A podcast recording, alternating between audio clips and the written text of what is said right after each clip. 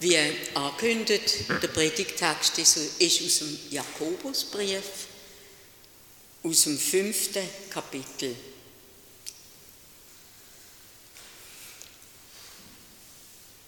Macht jemand von euch Schweres durch, dann bete er. Erlebt jemand eine Zeit der Ermutigung, dann singe er Loblieder. Ist jemand von euch krank?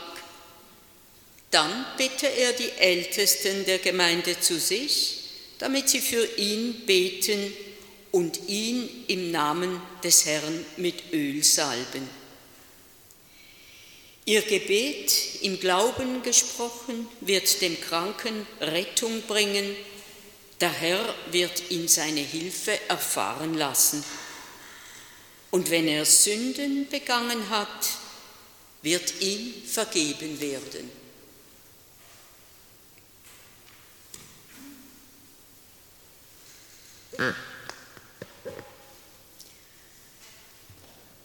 Liebe Gemeinde, kennen Sie das auch?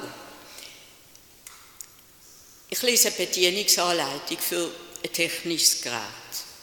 Verstand kein Wort und sowieso klappt gar nichts. Und das kann mich jedes Mal so wütig machen. Ich muss mich dann fragen, bin ich eigentlich so blöd? Oder liegt es an dieser schlechten Übersetzung aus dem Chinesischen? Wie gut tut es da, wenn man eine verständliche Bedienungsanleitung hört? Genauso kommt mir nämlich der heutige Predigtext aus dem Brief vom Jakobus vor.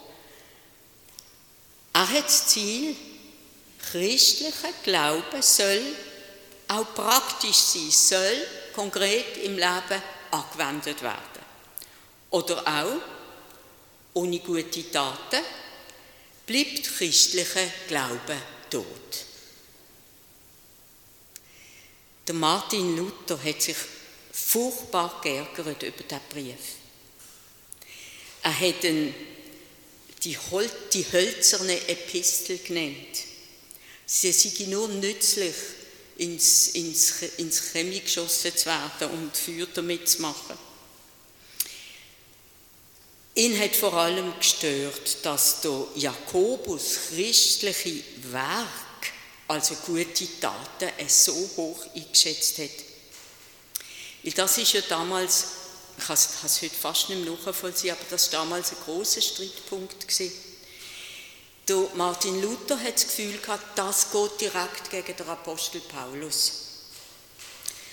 Der Apostel Paulus ist damals sehr angegangen gegen jüdische Werkgerechtigkeit. Also ich möchte das nicht abschätzig sagen, aber äh, ähm, die Juden haben ja ganze Kataloge, was man darf, was man nicht darf gerade zum Beispiel zum den Sabbat zu heiligen. Wir dienen das heute respektieren. In Paulus, damals ist es darum gegangen, klarzumachen, so können das Seelenheil nicht erkaufen. Nur durch Glauben, nur durch Vertrauen, nur durch die Liebe zu Gott, nur durch Studium von der Schrift. Was ist es noch? Sola Fides Scriptura. Ähm, es sind drei so viele, die dann in die Reformation eingegangen sind. Der Glaube, die Schrift, der dritte fällt mir jetzt gerade nicht ein. Und Gnade natürlich, Grazia, genau. Also die drei, das sind viele vom, vom christlichen Leben. Und darum ist er sehr gegen den Brief eingegangen, er hat einen Schluss von der Bibel gesetzt. Bei den Katholiken ist er ja nicht mehr der Mitte der Briefliteratur. Eben, der Grundsatz ist, mit Leistung kann niemand zu Gott kommen. Das hat Paulus verkündet und der Luther hat ja das selber auch erfahren als Mönch, wo er gelebt hat im Kloster und immer wieder gegen sich selber angekämpft hat, gegen sein niedriges Ego, wie er es empfunden hat und sich blockt und geißelt hat er erfahren hat. Glaube, der Glaube allein, der Glaube an den gnädigen Gott, da ist es. Also, jetzt aber bin ich offenbar doch dazu verdonnert, aus diesem Brief etwas zu lesen und ihnen auszulegen. Und ich habe gedacht, ja, aber heute versteht man das eigentlich gar nicht so. Und ich meine, es hat auch eine Versöhnung stattgefunden zwischen den Lutheranern und den, weiß es nicht, den Katholiken oder ja, einfach, dass hier ein Konsens erreicht worden ist, wie das ist mit den guten Taten, den guten Werk und so. Und ich denke, es lohnt sich etwa schon, den Jakobusbrief so ein bisschen, also jetzt für uns Reformierte, so ein bisschen aus dieser Schmuddelecke führen zu holen. Es ist auch zu bedenken, dass der Jakobus eine ganze Generation später gelebt hat, wie der Paulus, und dass da ja schon einiges an Erfahrung und an gelebtem Leben als Christen, als Gemeinde äh, stattgefunden hat. Und vielleicht hat auch das eine Rolle gespielt. Der Jakobus hat an einem ganz anderen Ort gelebt, nämlich in der damals größten bekannten Hafenstadt in Alexandria. Das ist im Nildelta von Ägypten. Und für ihn ist es einfach immer wieder wichtig, sich darauf hinzuweisen, ohne ein glaubwürdiges Verhalten als Gemeindeglieder untereinander ist der Glaube an Christus nicht glaubwürdig. Und darum heißt es im ersten Vers, ich nehme jetzt ein bisschen eine andere Übersetzung, leidet jemand unter euch, der bete, ist jemand guten Mutes, der singe Psalmen. Früher hat man ja gesagt, Not lehrt beten. Ja, warum eigentlich nur denn? Eigentlich ist es ja wirklich eine ganz verständliche Gebrauchsanleitung. Wenn jemand leidet, wenn es jemandem schlecht geht, wenn er krank ist, wenn er seelisch leidet, dann soll er beten. Aber oft fallen ein Wort, gerade dann, wenn es einem schlecht geht, ist es schwierig. Man hat vielleicht das Gefühl, ich muss meine Gedanken sortieren, ich, ich kann doch nicht einfach schweigen vor Gott oder kann ihn auch nicht bestürmen mit, mit dem, was ich gerne hätte und äh, was jetzt offenbar nicht möglich ist. Und gerade wenn man Angst hat, ist ja oft ein richtiges Durcheinander in einem. Und auch wenn man nicht geübt hat zu beten, wenn man es nicht gewohnt ist, wie soll man es denn gerade in der Not können? Ich denke, es hilft nur ein ehrliches Gespräch mit Gott. Man kann sich ja sowieso nicht verstellen vor ihm. So wie man ist, vor ihm treten, auch schweigend. Vielleicht hört man seine Stimme. Es gibt ja namhafte Theologen, die sagen, nur im Schweigen hört man ihn. Nur im Schweigen erfahrt man ihn. Und der Jesus selber hat ja gesagt, wir sollen nicht plappern wie die Heiden, sondern irgendwie, mir kommt es ein bisschen vor, wie wenn man die Spur vom Herz aufspürt in sich und dann fällt wirklich alles Plappern weg. Also einfach was, was wichtig ist. Und der zweite Rot, das Singen, Psalmen singen, wer könnte das noch? Ich habe Genfer Psalter denken, es hat ja so schöne Lieder darunter. Es gibt sicher, man kann wahrscheinlich schon noch einige singen oder könnte mitsingen, wenn jemand würde anstimmen. Aber ich bin überzeugt, Gott ist auf keinen Fall streng. Wenn jemand von Herzen singt, weil es ihm gut geht, weil er Dankbarkeit will ausdrücken, dann tut das sicher zu ihm dringen. Auch wenn es um ein Volkslied sich handelt oder gar um einen Schlager, um irgendeinen Ohrwurm, wenn es richtig von Herzen kommt, ist das in Ordnung. Und den Engel, denen gefällt singen. Das lesen wir ja immer wieder in der Bibel. Sie dienen ja eigentlich ihr Gotteslob unaufhörlich im Gesang vor ihm bringen. Ja, singen und beten, das tun wir vielleicht alle. Oh, nein, ich will Ihnen nicht zu aber ich mache es zu wenig. Singen und beten. In Gemeinschaft, wie gesagt, fällt es einem leicht, aber allein. Mir ist der blinde Sänger Stevie Wonder in den Sinn gekommen. Der hat Ende der 70er Jahre ein Lied geschrieben. Und das ist so schlicht. Ich, ich lese eine Übersetzung. Wenn du denkst, dein Leben sei zu hart, geh einfach hin und rede mit Gott. Auf der ganzen Welt ist er der einzige Seelenarzt, der ohne Bezahlung arbeitet. Ja, ja, das kann man jedenfalls auch anwenden. Das Gebet tut der Seele gut, sich ansetzen, den Blick nach innen zu richten, alle Ablenkungen mal fern von sich zu halten, sich einfach konzentrieren auf den Kontakt zu Gott. Ich glaube, da kommt, kommt, man automatisch wie eine Etage tiefer im Seele, in der Seelenregion. Und das, denke ich, ist Sauerstoff für die Seele. Der nächste Vers. Ist jemand unter euch krank, der rufe zu sich die Ältesten der Gemeinde, dass sie über ihn beten und ihn salben mit Öl in dem Namen des Herrn. Jo. Das ist für uns jetzt eher befremdlich. Was sind denn die Ältesten von der Gemeinde? Das System kennen wir eigentlich nicht mehr. Die Ältesten, das haben wir früher gehabt, und ich glaube, bei den Calvinisten haben wir es immer noch, Presbyter.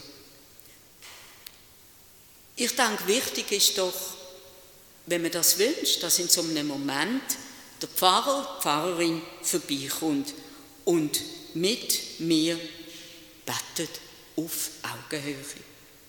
Leider ist halt jetzt in Corona-Zeiten Hauspsych, gerade im Krankheitsfall, kann man ja einfach wirklich nicht gehen. Eben, es ist sehr aktuell. Doch kann ein Telefon ja aber auch gut tun.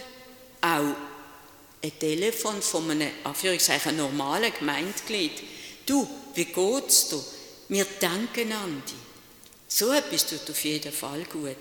Da mag man beten. Da ist man dann vielleicht plötzlich motiviert. Gott, wie schön, man denkt an mich. Danke für die liebe Unterstützung. Wir wissen ja, bei den Katholiken hat Salbe noch Tradition.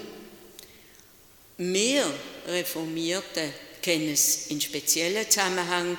Also mir kommt die Citykirche, die Elisabetherkirche, in Sinn dort, ich weiß gar nicht, ob jetzt immer noch, aber dort ist es immer wieder angeboten gewesen, so von einer Gruppe von Frauen und Männern, die sich für den Dienst zur Verfügung gestellt haben, Hand auflegen, Gebet sprechen. Die einen schätzen es, die anderen lehnen es ab. Ich möchte jetzt nur dazu sagen, Gott sei Dank ist heute alles möglich bei uns. Dürfen wir unsere Zuwendung, unseren Glauben leben, wie es uns zumut ist, wie es uns passt. Wie es uns passt. Aber etwas, was mir an diesem Vers, eben, ähm, wenn man krank ist, dann ruft und so weiter die Ältesten zu sich. An diesem Vers leuchtet mir persönlich sehr ein, nämlich die Aufforderung, wenn du krank bist, dann melde dich. Leute gib Bescheid, weil das ist ja auch ein Verhalten, das wir kennen, dass man sich verkriecht und das Gefühl oh, niemand fragt nach mir, niemand läutet an. Dabei muss man vielleicht wirklich sagen, du, ich bin im Bett, ich bin krank, es geht mir nicht so gut. Und dann, ganz sicher, erfahrt man das, was einem gut tut. Mut wird einem zugesprochen. Vielleicht kommt sogar jemand, der will mit mir beten. Auch das ist natürlich langsam, ich weiß nicht, man könnte fast sagen, ein bisschen eine Stilfrage. Spontane, laute Beten miteinander, können die einen, machen es es tut ihnen gut, es ist völlig in Ordnung. Andere eher nicht, wenn lieber für sich allein sein. Aber der Jakobus, da will es auf jeden Fall stärken, dass wir Gott mehr zutrauen. Und dann der nächste Vers, das Gebet des, des Glaubens wird dem Kranken helfen. Bestimmt, da bin ich auch überzeugt davon. Ich habe eine Freundin, die nach langer Zeit endlich genesen war, und zwar genesen von einer bösen Borreliose. Sie haben mir gesagt, am meisten hat mir geholfen, dass ich gewusst habe, man betet für mich. Man denkt an mich, man betet für mich. Was mir zu denken gibt an dem Vers, das noch steht, nein, Entschuldigung, gar nicht, dass eben nicht steht in dem Vers, das Gebet wird den Kranken gesund machen. Das könnte ja stehen. Aber der Jakobus ist offenbar wirklich Realist. Das Gesundwerden, das ist Gnade. Das kann geschehen. Aber es kann auch nicht geschehen. Wenn es nicht geschieht, wir wissen es nicht warum. Vielleicht merkt man im Nachhinein, dass auch das Gnade ist. Aber im Vers heißt es weiter, das Gebet wird den Kranken aufrichten. Das ist wichtig, sich aufrichten zu können. Das heißt nicht, dass man so fidel und munter und gesund muss sein, dass man gerade zuck, kann aufstehen und gerade sitzen. Das kann durchaus einfach innerlich geschehen. Und das Aufrichten innerlich, das heißt eigentlich, ich weiß mehr wahrgenommen. Gott kennt mich. Ich habe einen Ansprechpartner. Er wird immer für mich da sein. Auch dann, wenn ich einmal stirb. Er, der Gott, der eben die Sünde nicht anrechnet. Er, was möglich macht, dass ich mich versöhnen mit mir selber, mit meinem ganzen Leben. Glückt oder nicht glückt, sind immer nur in den Menschenaugen, wo das Urteil gefällt wird. Wenn er, der Jakobus macht weiter, wenn er Sünden getan hat, wird ihm vergeben werden. Eben. Dank durch die Hinwendung zu Gott. Vielfach, vielfach haben wir das Zeugnis in der Bibel und das selber erfahren. Er rechnet die Sünden nicht an. Wir müssen uns nur selber zugestehen, dass wir uns versöhnen. Der letzte Vers, den äh, fasst der ganze Abschnitt zusammen. Bekennt also einander eure Sünden und betet füreinander, dass ihr gesund werden. Des gerechten Gebet vermag viel, wenn es ernstlich ist. In der Zürcher Bibel ist noch eine, nochmal eine dritte Übersetzung steht, und das finde ich auch schön, viel vermag die Fürbitte eines Gerechten, wenn sie inständig vorgebracht wird. Inständig vorgebracht. Ich glaube, das ist eben der Akt von der nächsten Liebe. Da dürfen wir uns durchaus zu den Menschen rechnen, wo der Jakobus anspricht. Die, die eben tätige Nächstenliebe üben wollen eine innere Fürbitte halten in Inständigkeit. Und es steht uns auch völlig frei,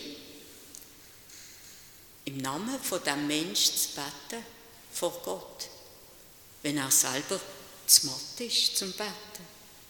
Und das ist eigentlich das in der Essenz, wo der Jakobus uns will anstiften. Und schlussendlich ich muss ehrlich sagen, ich habe mich noch nie so mit dem Brief beschäftigt. Aber jetzt kommt er mir fast ein bisschen vor wie ein eigenständiger Farbtupfer bei all diesen Briefen im Neuen Testament. Er schöpft durchaus aus jüdischer Glaubenskraft und von dem kann ich eine Dosis gut tun. Die richtet sich nach dem Tun des Gerechten und an dem Tun des Gerechten, ob es das eine innere Fürbitte ist, ob es konkret eine Liebeshandlung ist, eine gute Tat, An dem kann der Bedürftige aufgerichtet werden. Zum Schluss will ich noch etwas wegen dem Salben mit Öl sagen. Ich habe das ja schnell umgangen, eben, dass der Jakobus sagt, man soll die Ältesten rufen, die beten über einen und würden einen mit Öl salben im Namen vom Herrn. Christus, der Name ist ja der Gesalbte. Der Messias ist der Gesalbte Namen Christi. Darum sollte uns ja eigentlich, ob katholisch, ob reformiert, Salbe nicht so fremd sein. Wir müssen es nicht einfach, wenn es von Herzen kommt, wir müssen es nicht einfach nur im katholischen Priester überlassen, ob es das letzte Ölung oder ob das Sakrament der Krankensalbung ist. Eigentlich können wir es alle spontan und mit Hinwendung einen erkrankten Mensch berühren. Wie gesagt, Corona ist jetzt halt ausklammert, sein Gesicht oder seine Hand mit einer wohlriechenden Salbe pflegen. Das soll uns doch das Zeichen sein von der Nähe vom Christus. Da können wir sagen, so wie der Jakobus fragt, was sind gute Werke? Allein solche, die aus wahrem Glauben nach dem Gesetz Gottes ihm zur Ehre gestehen, geschehen. Nein, das, Entschuldigung, hat das vorschnell gesagt, das ist nicht der Jakobus, das steht in einem alten Katechismus, wo früher die Menschen haben müssen auswendig lernen, nämlich im Heidelberger Katechismus, aber das tut mir im Sinn vom Jakobus sein. Und Paulus selber sagt dazu, es gibt ja viele verschiedene Gaben. Sie sind gespeist vom einen, einen Geist. Und so können wir dieser hölzernen Epistel eben doch noch ein bisschen Ehr antun. Amen.